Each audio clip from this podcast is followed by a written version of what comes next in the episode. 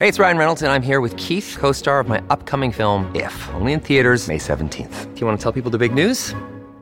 All right, I'll do. it. Sign up now and you'll get unlimited for $15 a month in six months of Paramount Plus Essential Plan on us. Mintmobile.com slash switch. Upfront payment of $45 equivalent to $15 per month. Unlimited over 40 gigabytes per month. Face lower speeds. Videos at 480p. Active Mint customers by 531.24 get six months of Paramount Plus Essential Plan. Auto renews after six months. Offer ends May 31st, 2024. Separate Paramount Plus registration required. Terms and conditions apply if rated PG. Hola, ¿qué tal? ¿Cómo están? Bienvenidos a Hoy en América por Americano Media.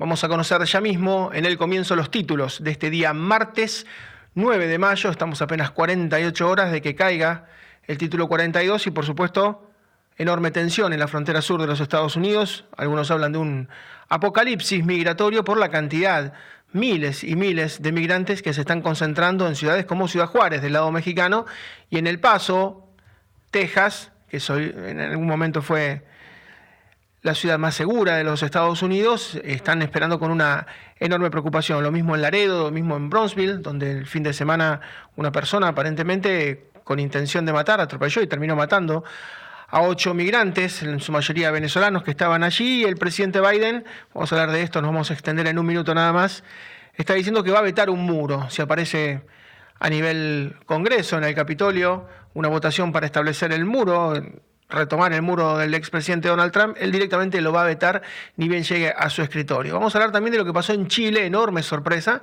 porque Chile giró a la derecha, era un país que hace apenas un año y pico había votado un presidente de izquierda como Gabriel Boric, pero ahora cuando hubo que votar para la nueva constitución querían despinochetizar al país y van a terminar pinochettizándolo porque el Partido Republicano de Chile ha ganado con el 35% de los votos y bueno, salió mal, muchas veces ha salido mal, ¿no? Esto pasó en Escocia, cuando quisieron eh, separarse de Gran Bretaña, de Reino Unido, pasó en Polonia con Jaruzelski, cuando terminó perdiendo con Les Walesa y cayó el comunismo en Polonia, pasó con Pinochet, que terminó siendo eyectado en el 89, pasó con el Brexit, ¿no? James Cameron y Theresa May desafiaron a Boris Johnson y terminaron perdiendo y se tuvo que ir a Inglaterra de la Unión, pasó en Cataluña también cuando hablaban de, separar al país, pasó con la FARC en Colombia, pasó muchas veces, ¿no? Son los aprendices de brujo que dicen, bueno, vamos a hacer un experimento, pero no controlan el resultado final. Bueno, Boric terminó perdiendo y ahora no sabe qué hacer porque se enfrenta a una constitución que va a ser tal vez más pinochetista que la actual. Y en el final vamos a hablar también de inteligencia artificial, porque los migrantes que son miles y miles de manera diaria que están cruzando, muchos van a hacer trabajos repetitivos y los trabajos repetitivos aparentemente van a ser absorbidos en el cortísimo plazo, mucho antes de lo previsto, por la inteligencia artificial. Entonces va a haber una cantidad de puestos de trabajo menor ante una oferta de un montón de gente que va a querer trabajar que va a ser mucho mayor. Y esto es un cuello de botella que tendrá que resolver seguramente el mercado porque el Estado no está hoy por hoy para, para hacerse cargo de todos. Empezamos hablando de esto que tiene que ver con la migración. Y decíamos el presidente Biden ha anunciado que va a vetar cualquier intento de seguir construyendo el muro en la frontera y lo que no se da cuenta es que su imagen se va deteriorando. Hay un estudio reciente de las cadenas ABC y el Washington Post. Nadie puede decir que el Washington Post sea republicano. Es un diario que la esposa de Jeff Bezos, cuando estaban casados, ahora la ex esposa, el divorcio le costó 34 mil millones de dólares, pero quien era el hombre más rico del mundo compró ese diario porque su esposa quería que justamente el Washington Post lo torturara a Trump hablara mal todos los días de Trump, bueno, lo logró ese diario, que sigue en manos de, la familia Besos, em, difundió junto con ABC una encuesta donde la imagen negativa del presidente Biden es del 56%. Es la, la, peor imagen desde hace ya dos años y pico que asumió, es la peor imagen. Y lo que no, de alguna manera, se da cuenta el presidente quienes lo asesoran en la Casa Blanca, el Partido Demócrata, es que no todos los muros son malos. Eh, por ejemplo, Finlandia está levantando un muro ahora para separarse de Rusia, porque tiene pánico a Putin, que lo invada como invadió Ucrania. Ya hubo guerras entre Finlandia y Rusia, la Unión Soviética en aquel momento, que fueron tremendamente sangrientas. Entonces están levantando un muro en un lugar completamente inhóspito, rodeado de lagos congelados, rodeado de montañas y de bosques también congelados, y lo está haciendo ahora que viene la primavera y el verano boreal, está levantando un muro. Lo mismo en Gaza, Cisjordania. Eh, si Israel no tuviera un muro en Gaza, Cisjordania, donde se pueden comunicar a través de, pequeñas puertas, ¿no? Muchísima gente que es palestina vive en Gaza, y Jordania, pero pasa al lado de Israel, donde hay mucho más trabajo, es una de las economías más dinámicas del mundo, y entonces, bueno, hay un control. Si no existiera ese muro y si no existiera ese control, las cosas en Israel serían invivibles. Ya son muy preocupantes hoy porque sigue habiendo atentados. Lo mismo pasa en Belfast, en la capital de Irlanda del Norte, donde gobiernan los anglicanos, los protestantes, pero los eh, católicos son muy importantes en cuanto a proporción. Y bueno, hay un muro que históricamente los ha dividido. Cuando se da el desfile de Orange, siempre hay problemas. Es un desfile que hacen los pro ingleses, los pro Londres, los pro Reino Unido. Y bueno, quienes quieren la separación completa de Irlanda, bueno, terminan siempre de muy mala manera. China construyó a lo largo de 20 siglos una muralla para separarlos de los mongoles y de los pueblos invasores, desde el siglo V Cristo hasta el final de la Edad Media. Entre las dos Coreas, hay una zona que se llama zona desmilitarizada. No hay un muro, pero es como si lo hubiera, porque hay una zona que no se puede transitar. Eh, Seúl, que es la capital de Corea del Sur, está muy cerca de la frontera y está a tiro de cualquier misil de Kim Jong-un, que no es una persona muy equilibrada, el presidente de Corea del Norte. Entonces, bueno, eso también ha, ha funcionado. Y en Ceuta, Melilla, entre Marruecos y España, también hay un muro, porque la invasión de marroquíes es realmente tremenda. Entonces, Biden está estigmatizando el muro, como si el muro en sí mismo fuera malo. Y lo que le está diciendo desde el Partido Republicano es que el muro es la única contención hoy que puede haber para ordenar este proceso. Porque si no está visto que en la práctica, siendo reactivos, no funciona. Eh, de los 5, 6 mil o 7 mil por día, después del parol y de todos los inventos que quisieron hacer, de querer burocratizar de alguna forma el proceso migratorio, la trata de personas y la pobreza, bueno, han caído en la cuenta de que están mandando miles de soldados que no solamente van provistos de armas cortas y largas, sino sobre todo de lápiz y papel, porque van a tener que hacer un proceso. Si cae el título 42, el título 8 es bastante más engorroso, porque el título 42 permite la expulsión inmediata. El título 8 permite ver si no es reincidente, hacerle todo un proceso. Después de este proceso, que puede durar años, tal vez sancionarlo, decirle por cinco años no vuelve. Miren, por algo lo pusieron al título 42, porque hacía falta en ese momento una expulsión inmediata por cuestiones sanitarias, que era como un eufemismo, pero era la forma de, de defenderse. Lo cierto es que en 48 horas nada más, el próximo jueves, vamos a vivir lo que el alcalde del Paso, Texas, dice lo desconocido, porque no sabemos qué va a ser. Si son 15.000 personas por día, estamos frente a lo desconocido. ¿Por qué? Porque se han agotado las reservas, las reservas de alimentos para tantos migrantes, las reservas en lugares físicos. Y esto ya no solamente involucra a Texas, que tiene 2.000 kilómetros de frontera con México, o Arizona, Nuevo México, o a California. En total tiene la Unión 3.100 kilómetros de frontera con los Estados Unidos de México no involucra solamente esos estados, ya está involucrando a Nueva York, que no tiene más lugares en los albergues, a Washington, que no tiene más lugares en los albergues, lo mismo en Illinois, en Chicago, y la respuesta de los alcaldes es que es un problema racista, porque como se trata de alcaldes afroamericanos, tanto Eric Adams como la alcaldesa de Washington, o quien va a asumir ahora dentro de poco en Chicago, bueno, eso es un problema eh, racista. Como son alcaldes afroamericanos, son alcaldes negros, por eso se lo están mandando en, algo que, bueno, tiene muy poco que ver con, con, la realidad. Se está burocratizando todo este proceso migratorio, se está burocratizando la pobreza, el delito, la trata. Piensan que por ponerlo en un expediente, por volcarlo en una computadora, la cuestión se va a solucionar y lo que están haciendo es fingir que se están ocupando. Pero el sistema migratorio de Estados Unidos colapsó y ellos no lo asumen. Es un sistema que está colapsado.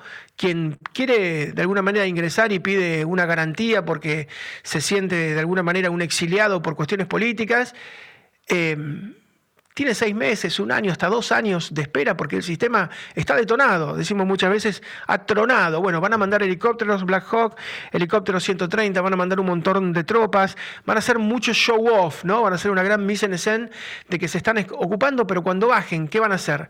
Los soldados en esos helicópteros? ¿Le van a disparar a los migrantes? No, le van a tomar los datos eh, y ya no solamente son latinoamericanos, hay latinoamericanos, hay rusos, hay ucranianos, hay gente de Turquía, bueno, de alguna manera se ha corrido la voz de que a partir del jueves se va a poder ingresar. Esto no es verdad, esto no es así, pero los tratantes, los tratantes hacen su negocio. Ganan 1.500, 2.000, 2.500, 3.000 dólares por cada uno de los polluelos que logran cruzar. ¿Cuál va a ser el costo para Estados Unidos? De toda la movida que va a tener que hacer en un año, bueno, 150 mil millones de dólares. Se han medido y eso es más del dinero que está invirtiendo, que está gastando, que está poniendo en Ucrania en un año para sostener a Volodymyr Zelensky y sostener lo que es la invasión rusa. Estados Unidos tiene un déficit de 7 puntos del PBI. 7 puntos del PBI es el 20% del presupuesto. Para que se dé una idea, usted recauda 100 y se van 120. Por eso la inflación, por eso el endeudamiento. El presupuesto de 6.6 billones que tiene Estados Unidos anual no alcanza. Y le van a sumar 150 mil millones de dólares más. Miren, la policía está abrumada. Quienes han podido hablar con los jefes policiales en off the record dicen estamos abrumados porque ya hoy no tenemos respuesta y a partir del jueves vamos a tener menos respuesta todavía. Durante tres años no se permitió el ingreso y terminaron sumando millones de personas. En estos tres años fueron millones de personas las que fueron devueltas de manera prácticamente inmediata a México. ¿Qué va a pasar ahora? Cuando empiecen cada uno de los procesos de gente que muchas veces no tiene documento, que no va a decir su, verdadera identidad. Solamente en Ciudad Juárez hay hoy acantonadas 10.000 personas esperando para, para cruzar. Em, falta muy poco tiempo. La única solución que uno ve es el show off. Es la mise en scène, es un gran sketch, es mucha imagen para la televisión, pero como se dice siempre, ¿no? En la cancha se ven los pingos, el, el estadio se ve finalmente qué es lo que decide hacia un lado o hacia el otro la suerte. Da toda la sensación de que la cosa va a salir bastante mal. Primera pausa, muy breve, ya regresamos. Vamos a hablar de lo que ocurrió el fin de semana en Chile. Para algunos fue una sorpresa, porque fue un triunfo muy contundente de la derecha, para otros no, era algo esperado. El domingo ganó la derecha, se van a elegir a quienes serán los constituyentes y el lunes ayer subió la bolsa, bajó el dólar, es como que el mercado lo tomó bien. Antonio Cast, que es un partido no digamos de extrema derecha, pero bueno, es un partido muy refractario al presidente Boric, que es de izquierda, sacó el 35% de los votos, y la centro derecha, Chile Seguro, sacó el 21%, entre los dos tienen 56% de los votos en total, y Boric tiene el 28% del presidente. ¿no? Lo cierto es que mm, vamos a escuchar al presidente chileno cómo tomaba esta derrota. Quiero invitar desde ya al Partido Republicano, que ha obtenido una primera mayoría incuestionable en esta elección a no cometer el mismo error que cometimos nosotros en su momento. Este proceso no puede ser de vendetas, sino de poner por delante a Chile y a su gente, antes que a los intereses partidistas o personales. Bueno, pocas veces se ha visto un presidente tan autocrítico. Ha dicho el mismo error que cometimos nosotros. Pensaron que con la nueva constitución, que era una constitución plurinacional, multirracial, bueno, tenía una serie de cuestiones que eran muy difíciles de sostener en la realidad. Dicen, no cometen el mismo error que cometimos nosotros, no entran en una vendetta. Vamos a hablar con Ignacio Lavaquí, que es analista internacional, consultor académico, y nos va a contar qué es lo que eh, ocurrió este domingo y qué es lo que puede pasar de acá en adelante. Hola Ignacio, ¿cómo estás? Hola, buen día, ¿cómo están? Bueno, ¿y cuál es tu, lectura de, lo ocurrido? Muchos tomaron con sorpresa los guarismos, no que haya ganado la derecha, sino los guarismos que han sido tal vez muy amplios. Yo creo que no era, no era tan sorpresivo. ¿eh? Digo, el gobierno de Boric tiene aprobación relativamente baja desde prácticamente desde que se le desplomó la popularidad, muy casi dos meses de asumir. Eh, tuvo un golpe muy severo con el rechazo a la constitución anterior en el plebiscito del 4 de septiembre. Y en, en los últimos meses, yo diría el último año, hay todo un tema de inseguridad eh, que ha venido afectando a Chile. Inseguridad que tiene dos fuentes, ¿no? Por un lado, algunos se le atribuyen a la inmigración y por otro lado la inseguridad en la macrozona sur, ¿no? Eh, los gobiernos de izquierda se mueven incómodos con la agenda de la inseguridad, así como para poner un paralelismo, los gobiernos de derecha en general se manejan incómodos cuando tiene que ver con temas de derechos humanos. Eh, y agregaría este tema de, bueno, Chile viene de una, tuvo una desaceleración del crecimiento y está lidiando desde la salida de la pandemia con un tema de inflación elevada, ¿no? Todas esas cuestiones han contribuido a que el gobierno de eh, Gabriel Boric, de Dignidad y del socialismo democrático, este, bueno, tenga bajo nivel de aprobación. Entonces, había relativo desinterés en el proceso constituyente eh, dentro del electorado. Eh, no es claro que quienes votaron lo hicieron pensando tanto en la redacción de la Constitución como en darle un voto castigo al gobierno. Así es, Chile es un país sumamente extenso, de más de 3.000 kilómetros de largo, bastante más. Eh, es muy difícil de gobernar semejante territorio, es un país unitario. Eh, tiene que haber orden, porque si no hay orden es muy difícil organizarse. Eh, el chileno valora mucho el orden, ¿no? Pareciera que sí, yo creo que, a ver, en términos comparativos, Chile no es uno de los países más inseguros de América Latina, eso por cierto, pero el, tema es que el ciudadano no se compara con cómo es la inseguridad en Honduras, en Colombia o en El Salvador, compara básicamente cómo estaba antes.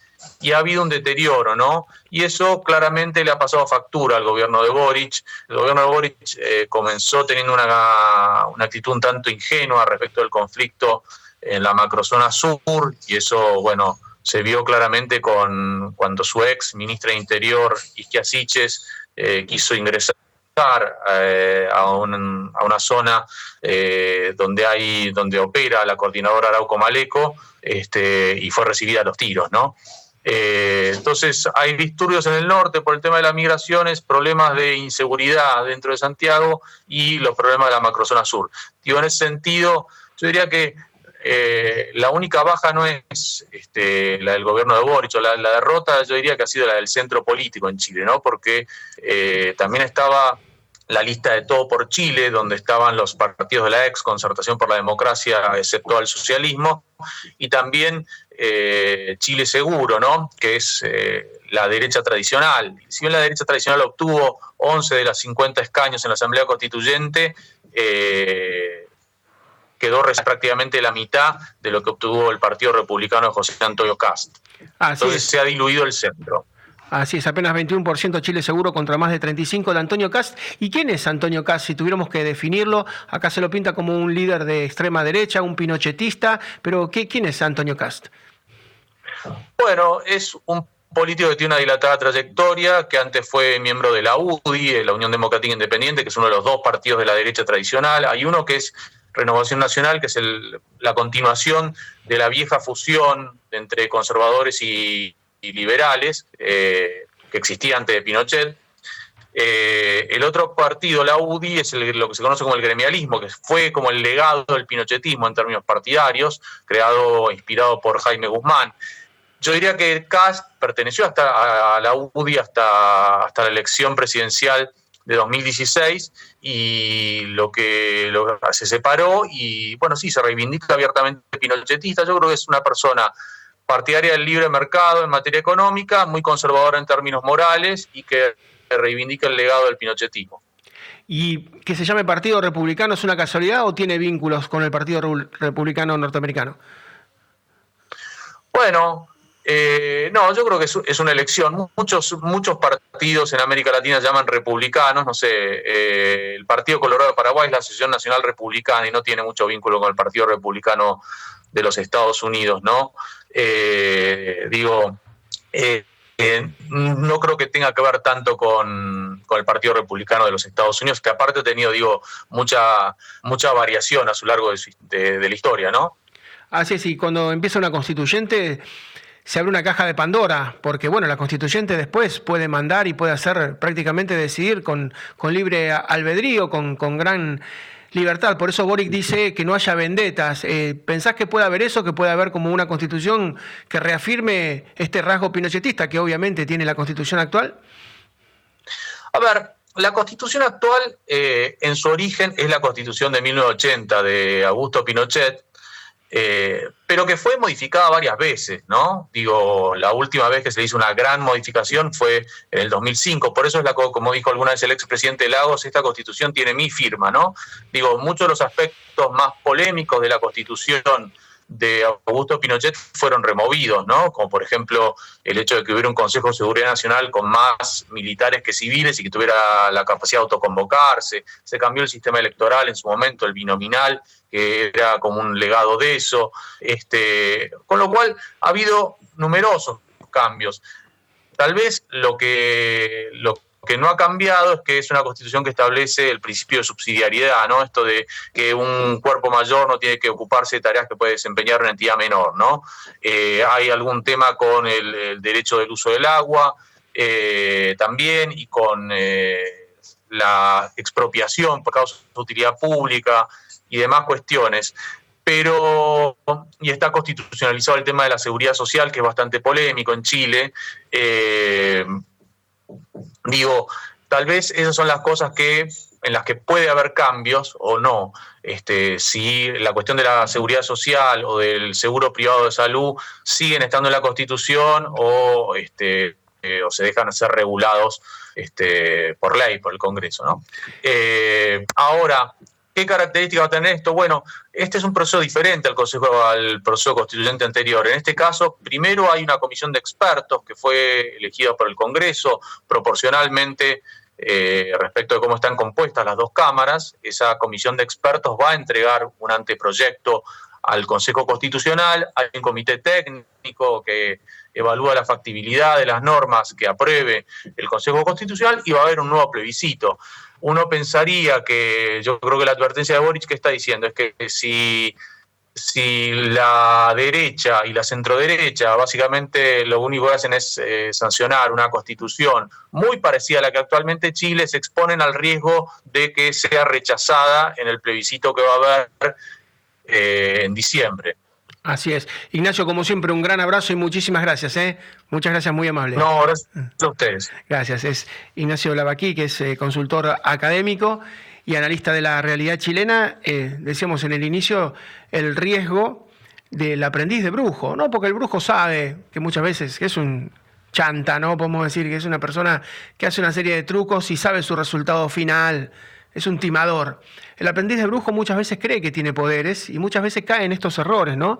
Boric pensó que podía controlar el resultado final y no lo controló. Pero ya le pasó a Jaruzelski en Polonia cuando cae el comunismo en Polonia llamó a un plebiscito y perdió 90 a 10 contra Lech Walesa de solidaridad. Eh, los escoceses también llamaron a un plebiscito, pensaron que se iban a separar del Reino Unido y la gente votó que no. Lo mismo pasó en Cataluña con su separación de España. Lo mismo pasó con la FARC en Colombia cuando las autoridades dijeron, bueno, vamos a perdonar a la FARC, vamos a reconciliarlo. Y la gente dijo que no, porque había sufrido mucho. Le pasó a Pinochet sobre el fin de los 80, llamó a una a un plebiscito, un referéndum para quedarse mucho tiempo y terminó perdiendo. Eh, pasó con el Brexit, cuando Boris Johnson y Theresa May pensaron que se iban a quedar dentro de la Unión Europea y la gente votó que no. Los aprendices de brujos son así, piensan que pueden controlar el resultado final y terminan sorprendidos. Pausa muy breve, ya regresamos. Y estamos a escasas 48 horas de lo que muchos denominan un posible apocalipsis migratorio, porque va a caer, como se sabe, el título 42 el 11 de mayo.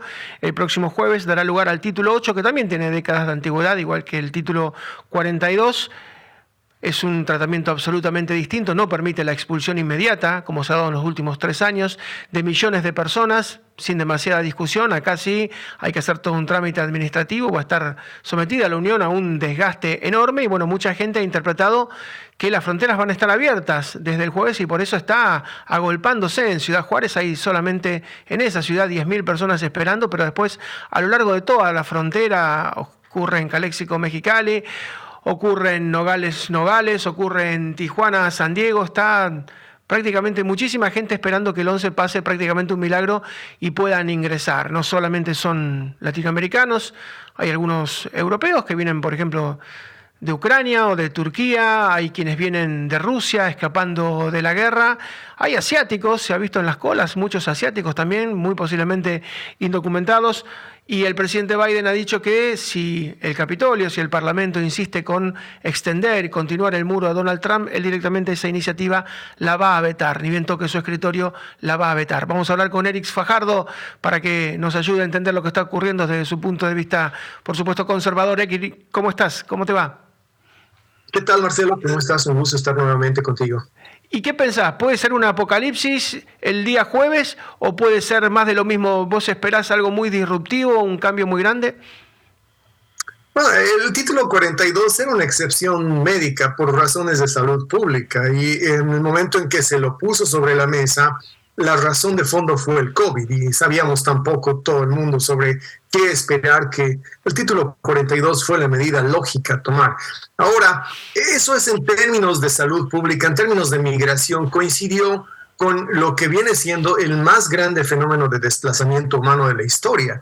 Eh, en los últimos cinco años se han suscitado eventos climáticos, eventos bélicos, situaciones de desastre que han empujado a un contingente sin paralelo en la historia a desplazarse hacia los últimos focos de seguridad jurídica y de empleo, según ellos entienden. No es otra la razón que trae a la gente de África, Europa, algunos países o traía por lo menos antes de la guerra en Ucrania, y hoy día concentra la migración global a los Estados Unidos. Tenemos el tema de la crisis humanitaria, salida de la dictadura de Maduro en Venezuela, el más grande después de Siria, dicen el fenómeno del desplazamiento humano más grande después de Siria en Sudamérica. Tenemos la crisis migratoria que ha recrudecido en Haití después del el magnicidio del presidente eh, Jovenel Moïse tenemos de por sí la migración estacionaria que solía llegar de todas partes, pero que la pandemia fue como un gatillo que la dinamizó. Ahora, esa medida transitoria del título 42 acaba de morir y no hay posibilidad de que se extienda después de la conferencia de prensa de eh, Teodros Adhanom el otro día, la cabeza de la Organización Mundial de la Salud, cuando dijo que se acabó la pandemia. Ok, el título 8 no sé si va a resolver algo. Lo, lo único que te puedo decir como un corolario de este comentario es que seguramente así como había una exégesis de no dejar entrar gente con el título 42, ahora lo que hay es un completo desenfreno y, una, y un olvido de que existe eh, como base de cualquier Estado una política de fronteras. Han pasado casi dos millones de personas y se ha creado la expectativa, tú lo has señalado Marcelo, de que dentro de unos días más esto se va a abrir todavía más y el resto de la gente va a poder entrar. No es así. Lo que viene es más bien el retorno a una política mucho más conservadora que es la del procesamiento y la del inicio, por supuesto, de los trámites de deportation withholding o lo que tú quieras, pero que va a tomar tiempos jurídicos perentorios para tomar en cada caso una decisión. No, no, no ha cambiado nada mucho, salvo que de eh, seguramente un título 42 que realmente no daba mucha posibilidad que nadie bajo ningún pretexto logre pasar, salvo excepciones honrosas. Ahora vamos a pasar a un lento procesamiento caso por caso de toda esa demanda migratoria que no va a reducirse. Y al desastre humanitario que citabas, ¿no? De Venezuela, agreguemos lo de Nicaragua, porque Nicaragua no era un país tan expulsor de gente y han sido más de 100.000, eh, con una población de 7 millones de personas, es el 1 y pico por ciento por año, y también el 1 por ciento en Cuba, ¿no? En Cuba estábamos acostumbrados, por supuesto, a los balseros, en Florida, pero ahora la gente ya cruza Nicaragua a pie y de ahí van en conjunto. O sea, Nicaragua está expulsando una cantidad de gente por el deterioro económico, por la enorme represión que antes no hacía, y Cuba por una hambruna generalizada también. O tenemos dos jugadores nuevos que complican más el panorama. Oh, sí, y se añaden a ellos todos aquellos que están viniendo, como tú bien señalabas, como parte del efecto dominó de la crisis en Ucrania. Están migrando europeos, no solamente europeos del este. La economía en Europa no tiene ninguna perspectiva de mejorar en los próximos 5 o 10 años, incluso si se acabara mañana la guerra. El efecto exponencial en la economía y en la productividad de Europa que va a tener el conflicto en Ucrania va a convertirla en otra zona expulsora de población. Conclusión, necesitamos una política de fronteras justa, pero una política de fronteras. La solución o la respuesta a lo que fue el título 42 no puede ser que en cambio de haber cerrado totalmente la puerta, ahora simple y sencillamente desatornilles las saldabas y permitas que todo el mundo pase. Hay temas muy delicados. No solamente viene la gente del otro lado de la frontera a refugiarse, vienen con ellos los factores de inseguridad, los factores de riesgo, una cultura muy distinta, tú y yo lo sabemos, con un canon muy diferente respecto a lo que es permisible o no en sociedad, lo que es legal o no, y cuál es la conversación además con la seguridad interna de un Estado. Venimos de un lugar de donde seguramente no se, no se entiende de la misma manera la ley y no se tampoco comprende de la misma manera la forma como se enfuerza en los Estados Unidos la seguridad pública. Son factores que tienen que considerarse muchísimo antes de implantar una política migratoria que para mí sigue estando ausente en la administración Biden. Así es, y lo, llamativo es, fíjate esta encuesta de ABC y del Washington Post, que nadie puede decir que sean medios republicanos, diciendo que es la peor imagen del presidente Biden, 56% la imagen negativa, y mucho tiene que ver con la migración. Pero yo no sé si es indolencia, desaprensión, si es impotencia, porque lo que van a hacer es llevar helicópteros, no Black Hawk, los C-130, van a bajar soldados, van a hacer toda una movida, pero van a terminar con lápiz y papel. ¿Qué van a hacer? ¿Lo van a disparar a los migrantes? ¿Van a terminar anotándolos? Es decir, yo no sé si es falta de imaginación o por qué eh, no se, de alguna manera, revela ante lo que claramente la gente está disconforme. Este 56% de imagen negativa en buena medida se relaciona con la situación económica, por supuesto, con la inseguridad, pero también con la inmigración. Yo creo que ese 56% está linkado a otra cifra de esa misma encuesta de ABC, que es un 63% de americanos que creen que el presidente Biden está muy mayor ya para gobernar. No tiene las capacidades ni mentales ni físicas eso lo dice también la encuesta, y eh, ese, ese 63% involucra una buena parte de liberales, de demócratas. Este no es un tema ya de política, no es un tema de partidos. La decisión del siguiente año se va a basar mucho sobre la habilidad, la capacidad las condiciones, las facultades físicas y mentales de quien deba gobernar este país. Lo que se ha necesitado en el tema de la frontera es definitivamente una posición clara del Ejecutivo, una, una Casa Blanca que sea capaz de asumir decisiones. Yo pienso que hoy día Joe Biden está atrapado entre la enorme influencia de un globalismo que lo visita, y viene en la forma de, George Soros, hijo, a, a, un poco ver qué está pasando en el Departamento de Justicia y su propia narrativa, su propio discurso de inclusividad, por supuesto una inclusividad demagógica que nunca le ha puesto límites y que a la hora de aplicar en la política está teniendo serios problemas. Tú no puedes simple y sencillamente decir que a título de inclusividad no vas a checar a nadie en la frontera. Eso es una total irresponsabilidad, no solamente con los americanos, esto no es un tema de color ni de etnicidad, sino con quienes han venido como nosotros a refugiarse precisamente de esos eventos que necesitan ser filtrados en la frontera por una política fronteriza que distinga quién viene a qué a los Estados Unidos y de qué se le puede tomar como agente de riesgo o no. Es diferente decir que es el mismo nivel de riesgo para la democracia americana alguien migrando sin muchas credenciales de seguridad y con un récord criminal de Medio Oriente que alguien viniendo a trabajar de, los campos en, Nicaragua o en, Guatemala. Hay una diferencia muy enorme entre los factores de riesgo y eso lo filtra una política de fronteras que hoy día la administración Biden parece no tener la interés y la determinación de tomar, simple y sencillamente para no entrar en conflicto con una base electoral dura que tiene y que probablemente es lo que sostiene las aún aspiraciones presidenciales de Biden y la influencia foránea de ciertos capitales que financian algunos de sus fiscales y que de alguna u otra manera son amigos de la Casa Blanca. Tú sabes que me refiero a George Soros. Así es. Eh, Eric, muchísimas gracias y tenemos siempre en cuenta tu palabra que nos decías, bueno, todavía no es Biden contra Trump o Biden contra DeSantis. Primero tiene que pasar las primarias porque no va a ser fácil con Bobby Kennedy Jr., ¿no? Así que vamos a estar muy atentos. Un gran abrazo como siempre, Eric, y muchas gracias, ¿eh? Gracias a ti, Marcelo, por la oportunidad, como siempre. Gracias, Eric Fajardo, desde Washington, analista internacional de pensamiento conservador, republicano. Él nos decía muchas veces, muchos piensan que es Biden contra Trump, Biden contra DeSantis. Mire, primero tiene que pasar ese filtro de un Kennedy que dentro del Partido Demócrata siempre es, es difícil, ¿no? Es el hijo de Bobby Kennedy, de quien fuera fiscal general, el sobrino de John Fitzgerald Kennedy, un hombre de unos 69 años, con un récord controvertido, porque es antivacunas, porque es súper ecologista, parece un republicano dentro de los demócratas. Primero tiene que pasar la interna y después llegar a las generales. No es tan fácil porque la cuestión de su mala imagen y la cuestión, por supuesto, de su edad tan avanzada contra un candidato que es bastante más joven va a pesar y mucho. Todavía falta un largo camino. Pausa, la última, volvemos con el tramo final del programa.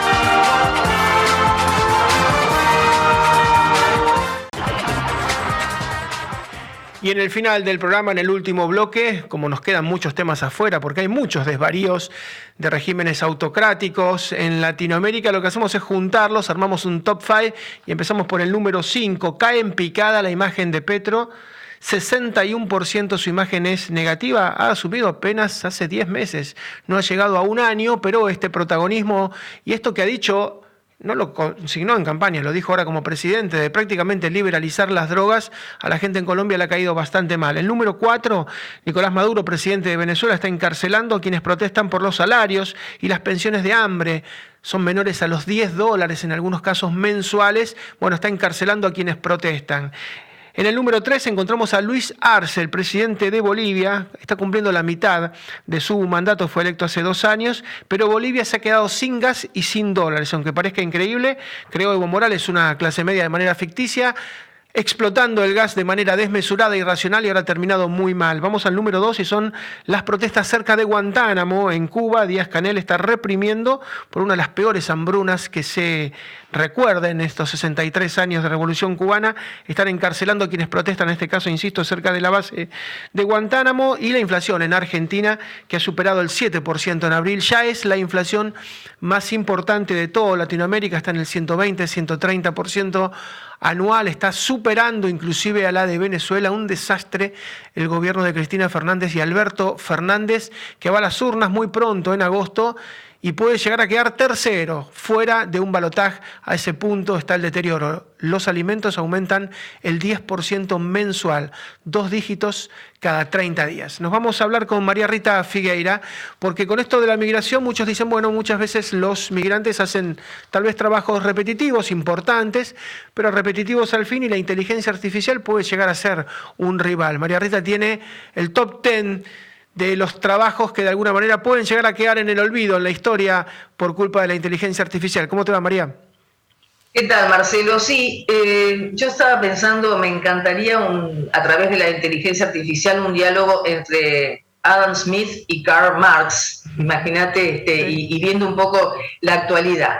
Eh, vos sabés, Marcelo, que vamos, eh, sin quedarnos anclados en el pasado, vamos a hacer una especie de raconto de algunos oficios y algunas actividades que en algún momento de la historia se sintió lo que nosotros ahora estamos olfateando como lo que puede resultar la inteligencia artificial y la preocupación de algunas personas que ven amenazado su fuente de trabajo y su actividad habitual. Eh, vos nombraste, los trabajos de repetición son los más amenazados y son los que muchas veces realizan los migrantes. Hemos tenido en la historia de todos los países estos ejemplos. Eh, si nos vamos al siglo, fines del siglo XVIII, principio del siglo XIX o mediados, eh, hubo toda una movida llamada el ludismo, pero no viene de juego, de lúdico, sino de net un, operario de telares en Gran Bretaña que justamente fue el disparador para que se destruyeran máquinas, porque la gente tenía pánico en, con la aparición, el tema textil fue uno de los primeros y uno de los más evidentes. Vamos a ir y reitero, ¿eh? no estamos haciendo una apología del pasado en absoluto, pero sí un poquito de nostalgia. Habrá gente en la audiencia que le pido que haga volar su imaginación y debe conocer en su familia, por ejemplo, las centrales telefónicas y todo el trabajo que daban esas mujeres que vivían conectando y, eh, y digamos, organizando las llamadas, ahora con un móvil y las aplicaciones, hay un montón de trabajos que ya se evitan. Hay toda una generación que nunca compró un ticket en una boletería, jamás. ¿Por qué? Porque lo hacen a través de Internet y a través de las aplicaciones, de las apps que tienen en su móvil. El trabajo del cartero es un trabajo que fue en un momento un emblema, con su uniforme y por supuesto con todo lo que generaba el hecho de escribir cartas. Hay creo que dos generaciones que nunca en su vida escribieron una carta. Es más, no escriben ni siquiera en manuscrito. El afilador, el vendedor ambulante, el lechero. Eh, el tema de las lavanderías, los lavarropas, todos los artefactos que hay en una casa. Eh, el tema del cine, por ejemplo, con las personas que colocaban la película, los acomodadores con una linterna en esos cines grandes, en esas salas extensas, el tema de los video, este, sí, de, los videoclubs, cuando se alquilaban películas, después vinieron los DVD, todo eso que desapareció, lo que nosotros, por lo menos en la Argentina, no sé en otros países cómo se llaman las disquerías y la presencia que tenían la venta de discos, eh, las agencias de turismo, que actualmente prácticamente la gente no lo hace presencial. Y la inteligencia artificial viene a poner en jaque profesores, docentes en general, sobre todo en arte, en historia, en geografía, y algo que preocupa muchísimo a las agencias de publicidad y a las editoriales, el hecho de los textos, las frases, los slogans que surgen de inteligencia artificial. Es impresionante, ¿por qué? Porque, por ejemplo, tenés un local comercial y querés distintas frases creativas que antes lo contratabas, contratabas a una agencia publicitaria, ojalá, y se va a seguir haciendo. Pero la inteligencia artificial te saca 3, 5, 10, 15 frases que después terminás utilizando. El telemarket.